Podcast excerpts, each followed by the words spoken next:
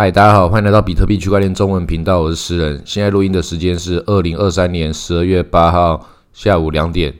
比特币的价钱来到了四万三千五百多点，以太币的价钱两千三百七十几点。哦，确实涨很多了。这个这一段时间，这个行情就是很热门啊，全外各种媒体也都在报道了，可能连连你的阿姨啊、阿妈啊、邻居都在都在讲这件事情。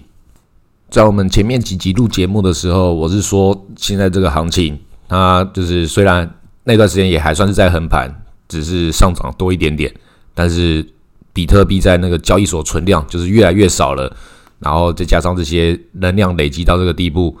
接下来可能随时要一个比较剧烈的行情出现，只是我们不知道方向。那现在方向跑出来了，就是上涨。那这个上涨，我们也可以看到这些各种媒体在讲的很多作文比赛。讲说为什么上涨啊，然后就是讲那些什么 ETF 啊，然后讲那个美国美国要降息、一八战争这些都已经是老话题了，都是不太有理由的。但这些不太有理由的事情，全部加一加，它就变成一个反正只要涨上去，它就是理由了。那其实也是有我们币圈自己的内在因素，因为那个 Odinos 协议，这个我们在节目里面也陆续提到过几次。前面第一次上涨的时候。我就觉得那个东西感觉不太对，因为比特币网络一直塞车。然后在提到第二次的时候，就是上次讲的交易所也开始同流合污，OK 啊，然后币安也都可以加入，也可以直接在在交易所里面直接买。然后到了现在，他们又继续涨得更多。那这个状况为什么会帮比特币也一起把这价钱抬高？因为其实这并不是一件好事。那把比特币的一些就是比特币还有不同的这个资料储存的这个单位，因为它那个主要的本体呢只有一 mega，但是它后面有那个隔离见证这个东西，稍微有一点技术的地方，他们觉得那个地方还有一些空间可以装载一些资料，然后就把一些 BRC、BRC 二十跟一些铭文就把它放在上面，你可以把它当做外挂车厢，然后总之都还是变得负担比较大了，然后。手续费就提高，可是你手续费提高目的就是要去买这个东西，它就产生一个叠加效益。我想买它，然后然后我要买它，付出更高的手续费，更高的手续费就把币价再抬升，币价抬升之后，再把这些乐色币、这些民营币的这个这个虚拟的价值也在抬升，它就变成一个一个，它不是不是什么死亡回旋，它反过来这个狂欢回旋，然后就一路啪啪啪就涨上去。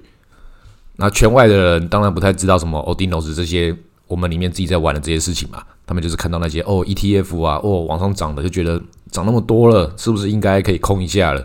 如果按照一个技术分析来讲的话，确实在那一段时间就是嗯多少一点空的空间，又是因为他们空的，所以蓝调又来了，继续往上涨，涨到这个四万四。那这种时候对很多这个都还没有上车的朋友就开始紧张的，那就特别的焦躁，因为你就。涨到一半嘛，这种四万多，离那个比特币的高点是六万九，那也还在中间啊，没什么没什么了不起啊。牛市还并不是真正的到来，但是也觉得说，要是他这次真的呢，怎么办？这种害怕自己错过，很疯魔，又同时很害怕说，哎，现在会不会只是一个假牛市小反弹，接下来就要大跌，就被套在这个山顶上面啊，都是很有可能啊，很刺激。因为就连我自己也是有一些朋友，以前跟他们讲比特币在两万多点的时候，就是都不在意，都觉得说怎么可能？比特币都跌那么惨了，怎么还可以买？啊，这种东西就这逻辑就很奇怪啊！就是本来就是要在这个价钱低的时候跟他买啊，那他们就讲很多就是其他的，就他们完全就没什么道理的话，因为他们忽略掉所有的事情，忽略掉比特币它作为一个新的金融结算系统的一个本体。网络上的原生代币，网络上的黄金，然后跟这个美国的这个美元霸权底气，可以升息降息的这个事情去跟他对抗，那他们都不知道，不管他，就算听懂也不在乎，反正现在是跌的，我就不敢买啦。那涨上去的时候，就终于就急急忙忙的又想要冲进来当韭菜。那对这种韭菜来说，现在的局面该怎么做呢？我可以提供一个方法，就是在任何一个时间，你要加入比特币的话。都还是有一个比较合理的一个操作方式，然后就把这个资金把它分成十份好了，那就其中有两份就是先买比特币，为什么？因为你空手嘛，你什么都没有，你现在会想买就是怕它涨上去嘛，所以就先买两份，不管怎么样，先买两份不会输。那剩下几份要做什么？剩下大概三成到五五份的资金，把它做那个流动性挖矿，把它放比特币跟美金，去把它放在 Uniswap 或者是其他这种 DeFi 上面去当造市商，你就可以得到别人在这边交易比特币的时候有那个手续费，你他就会把你的这个比特币，要是要往上涨的话，就一点一点的卖掉。往下跌的话，就美金一点一点买起来，他就在这个波动之中，可以那个得到这个中间的差价的小收益。最重要的是，这样的这个工具，这样的 LP token 流动性的这个 token，它可以在这段时间里面作为你的财务工具里面的一个缓冲，就不会完全的就是都在比特币上面，也不会完全的跟就是跟美金就是绑在一起，那就你有一个可以伸缩的一个空间。所以就是就没有那么剧烈了，就是让你可以一步一步的慢慢加入，跟比特币的涨跌有一个就是不用去马上管它现在涨多少跌多少，现在就随时加入，随时用一个弹性的状况。那剩下还有几层的仓位，两三层的仓位拿来做什么？那就可以拿来去尝试这些各种高风险的操作，比如说刚刚讲那些 Odinos 那些民营币。或者是有一些仓位拿来做一些杠杆期货期权的一些风险对冲，就是要是你已经看到有一个有一个时机，就觉得诶，现在是不是应该要跌了？可是很怕看错，因为这种东西就是它随时跌也是有可能。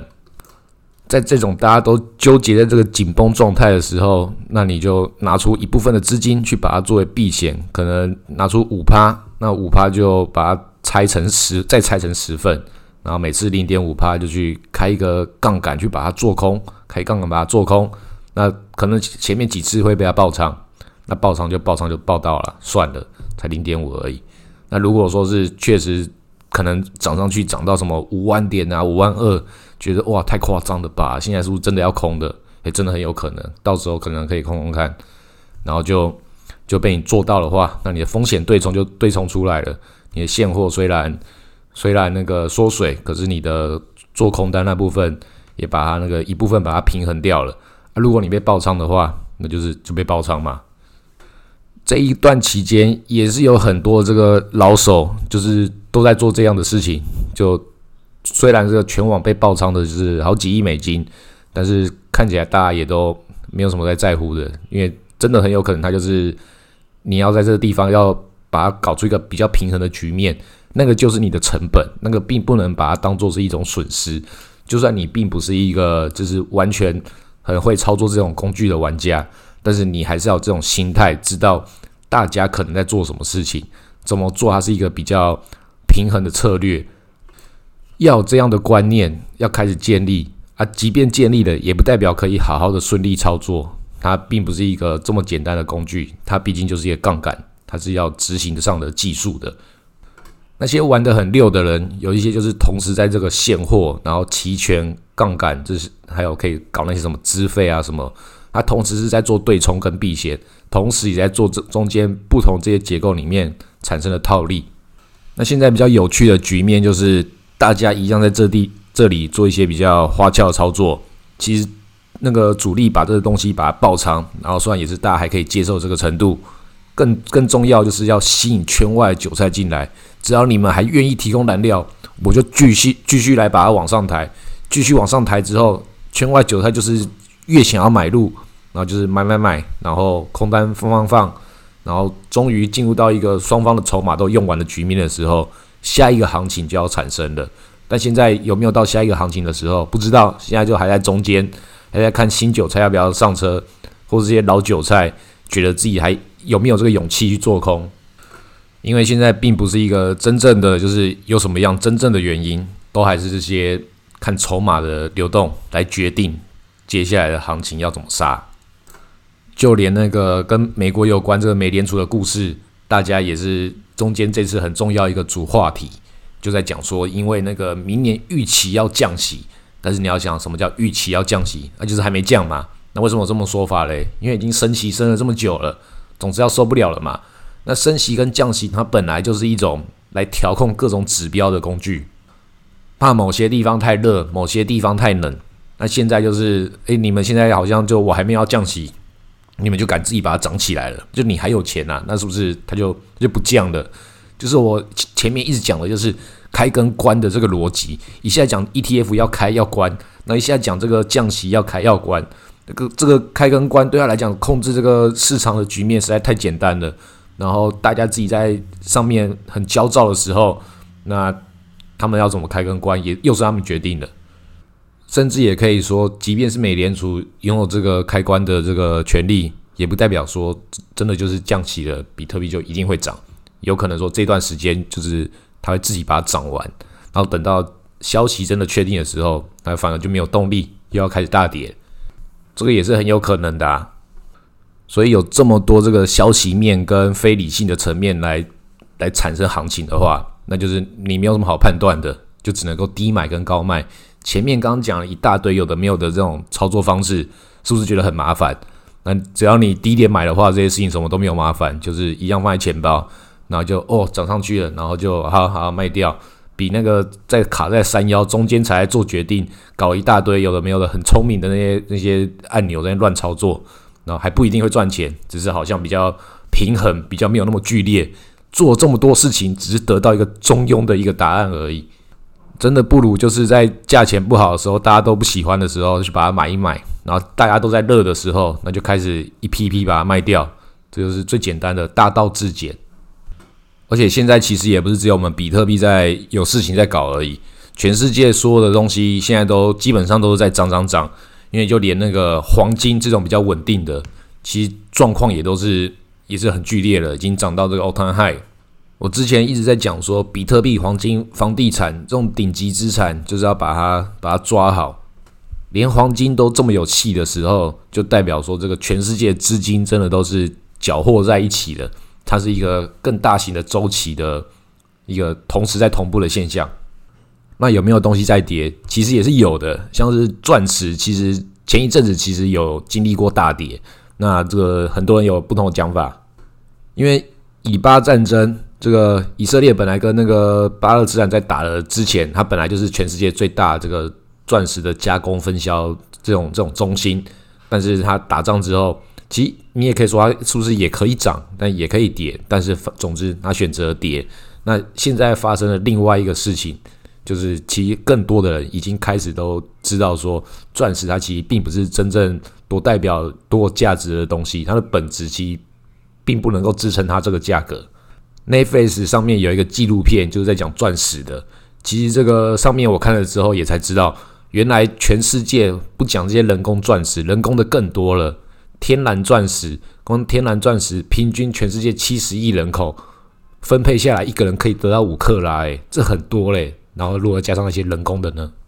钻石妥妥的来讲，其实跟 NFT 市场其实真的很像，因为他们也都是看起来好像有同一部分的同质性，那它又没有像黄金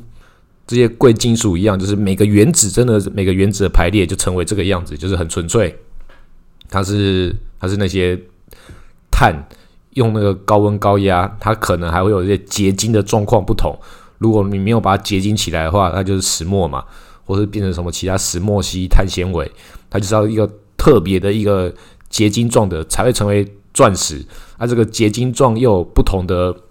不同的比例、不同的车工之类的，干干嘛的？所以它并不完全的就是很通质性。它有时候有一些瑕疵，这些瑕疵会让它更高价啊；有时候有些瑕疵会让它低价。中间就有一个这么模糊、不确定性的空间在。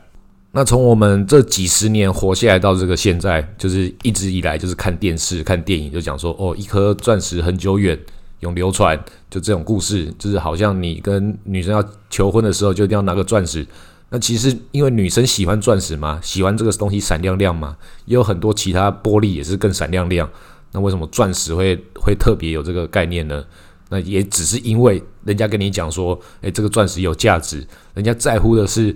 因为因为你你在乎我，所以送了我一个这么有高价值的东西，代表那个心意，而不是因为这东西闪亮亮。那本质就在于这个东西必须也要有有它很贵的原因。那它很贵的原因就在于大家都认为它很贵，因为把你洗脑洗到这个样子，其实就跟 NFT 那些小图片一样。那些小图片就一直告诉你说：“哎，这个是什么什么无聊猴，或是什么除了出的那个很有价值的这个 NFT，大家都觉得它很有价值，而且它还有多少未来发展的这些这些局面。钻石也是有那些工业属性上的一些一些工业上的价值，它才可以这样子炒作嘛。可是都没办法去支撑它这个价格产生在那个那么可怕的这个状态。那等到这个事情的热潮过了，或是大家在一些时间上的契机慢慢越越看越清楚，选择更多元的时候，那就会选择就是更合理的选择。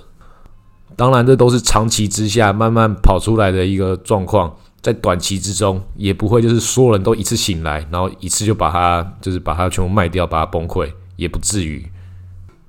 就像我最近这几集，其实蛮长，也是在讲以太坊的坏话的，因为他从这个我从二零一六年的时候知道他，到二零一七年，然后再到现在，他根本就也没有也没有多了不起的进展啊。在当时讲说哇很厉害，闪电网络啊，分片啊，plasma 啊，什么有的没有的，然后到现在就是嗯。还是同一个话题，就连那个最近才终于上线这个 POS 二点零，这个二零一七年的时候就一直讲，讲到现在之后上线之后就哦啊，不过也就这个样子而已，而且上线的也不代表多了不起。上一轮牛市炒作的这个 NFT，其实也是在那个二零一七年的时候就有了，那只是大家终于发现它可以炒作。故事讲到这里了，它本身的技术其实也没有进步太多啊。它最优秀的地方还是在于跟那个传统金融这种既得利益者体系，它可以给它一个重新复制贴上了一个平台，就是重新让原来的故事换个说法，在这个链上记录上面来把它呈现起来。那现在这些状况变成连比特币也都可以搞这些血扣银的，那以太坊它自己它成为这个这个血扣银的发行发行技术来讲的话。它优势在哪里？是不是开始慢慢就要不见了啊？当然，就是刚刚也是讲到钻石，就算大家开始慢慢觉得它这个价值并不是太有意义的话，也也不会马上归零嘛。那些 Solana、EOS 这些乐色不不也是就是还可以继续炒作一下，然后骗一些韭菜。我会特别针对以太坊来批评的原因，就是因为它已经失去了这当时为了要跟美元体系对抗，跟比特币一起把它完善的这个。这个第一性原理它已经消失了，它已经全面投降了。现在这些以太坊大户他们在做什么事情？就是拿他手中很多的以太币，然后去缴获这些市场，然后再把钱再换成比特币。你你想吧，他把比特币把价钱把它拱上去的时候，他以太币的价钱也会拱上去啊，然后再吸引更多的美元、更多的外部资金。进来他的以太坊体系里面做那些 DeFi，做那些什么借贷啊什么的，有的没的事情。所以他需不需要有有多么大的进步？也不用啊，因为比特币也都没有进步，比特币就在那边，它就已经达到它的目的了。那以太坊它本来就是应该拿来去用的，比特币它不用拿来用，它只要是维持它的稳定，它就有它的存在意义。那以太坊像石油一样，如果石油它是一个不好用的东西的话，它也没办法产生这么多这些工业经济，它是要被被检核，它自己的效率上有没有这个意义存在的？那现在它这个可能它的意义就在这里就好了，它有它很多的问题，它也确实在使用，在利用这些问题来作为炒作的一些空间啊。这东西重复很多次之后，大家会不会就觉得说，那它也也就这样子？像坡场不是不也是这样吗？坡场那么多，大家都奇奇怪怪的问题。可它可以作为那个孙宇晨能够转账那个 USDT 很低手续费的方式，就可以就可以干嘛的话，那就觉得嗯那坡场可能就也就这样就好了，不用有太多奇奇怪怪的功能。意思也是说，就是其实我们也不用对它有太多奇奇怪怪的期待，还是会炒作啦，还是有新的故事会讲下去，但是它就没有像以前一样这么 sexy 了。但是还是会有新的人去认识他，会觉得说他可能可以干嘛？那些旧的故事还是有很多人没有听过，所以中间有一些波动啊，或什么。我们这些老韭菜就更知道说这些市场的情绪，你该怎么样的理性去看待，用一个旁观者的角色来知道说，哦，现在可以炒哦，什么东西？有些旧的故事虽然我听一听也都很习惯了，但们换个一个新的说法，有一个新的调味料进来，然后就哇，又可以赚到钱的话。那就可以当做是你以前的学习，作为这个下一次牛市要来的时候，最近可能就要来啦，你就可以更知道说在哪个地方，你可以找到一些新的机会，然后也知道说，看我他妈什么时候就要跑，反正该玩的时候狠狠把它玩一轮，然后玩完之后那个进入圣人状态的话，就可以更好的做出你的决定。另外，就其实前阵子有发生一个大事，就是查理蒙格巴菲特的老朋友查理爷爷他就过世了，九十九岁高龄。虽然他不喜欢我们这些虚拟货币，不喜欢我们比特币，但是他还是有很多的这些投资观念是很值得我们去去思考跟学习。我很喜欢他其中一句话，他讲说：如果你想要什么东西，你想要得到它的话，最好的方式就是让自己配得上它。这是一种双向的思维。